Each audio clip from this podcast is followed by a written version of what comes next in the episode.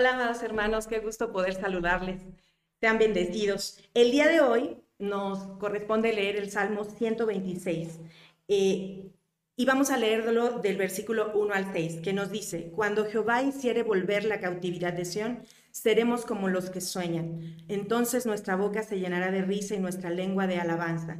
Entonces dirán las naciones, grandes cosas ha hecho Jehová con estos, grandes cosas ha hecho Jehová con nosotros, estaremos alegres.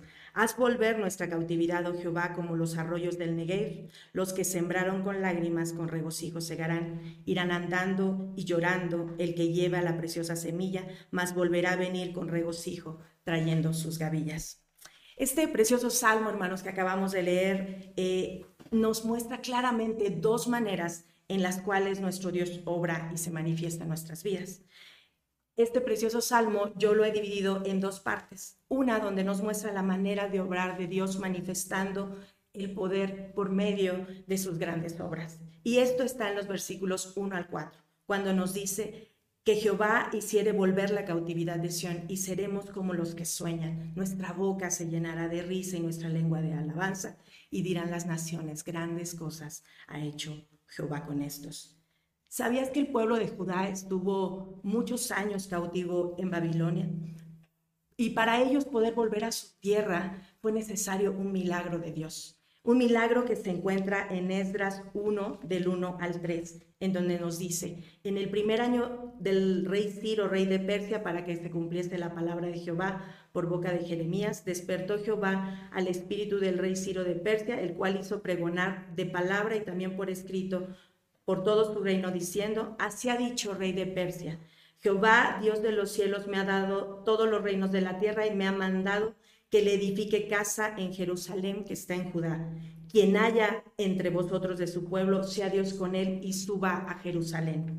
Aquí podemos ver cómo de un día a otro Dios hizo una obra maravillosa y es que tocó el corazón de un rey para darle libertad a su pueblo. Realmente ellos no hicieron nada. Ellos no tuvieron que hacer nada, solamente esperaron en el rey Ciro. Y en Dios, y fue el rey Ciro el que dio este dicto para que ellos volvieran a su tierra. Lo que parecía imposible, Dios lo hizo posible.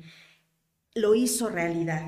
Y su boca se llenó de risa y su lengua de alabanza por lo que Dios había hecho con ellos. Ellos tuvieron que esperar en las promesas de Dios, tuvieron que eh, esperar en esta obra maravillosa que el Señor hizo. Así nosotros, hermanos, cuando no hay nada que podamos hacer, cuando estemos quizá en medio de algo que su pronóstico sea terrible, debemos de esperar el tiempo de Dios, porque entonces el Señor manifestará sus grandes obras y sus maravillas. Y luego he dividido este salmo en la segunda parte, en los versículos 5 y 6, donde nos muestra otra manera de obrar de Dios, que es fortaleciendo nuestra fe y esperanza. Nos dice que los que sembraron con lágrimas, con regocijo segarán. Irá andando y llorando el que lleva la preciosa semilla, mas volverá a venir con regocijo trayendo sus gavillas.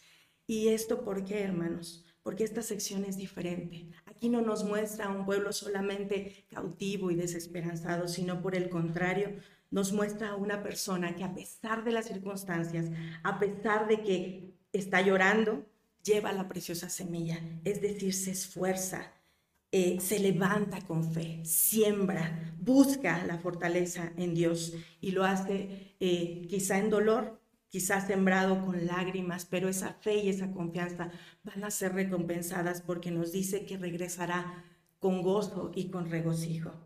Entonces, no tenemos que dejar de caminar, no tenemos que dejar de esforzarnos, tenemos que buscar cada día más a nuestro Dios, tenemos que trabajar a pesar de que cada una de las circunstancias que estemos sembrando sean regadas con lágrimas.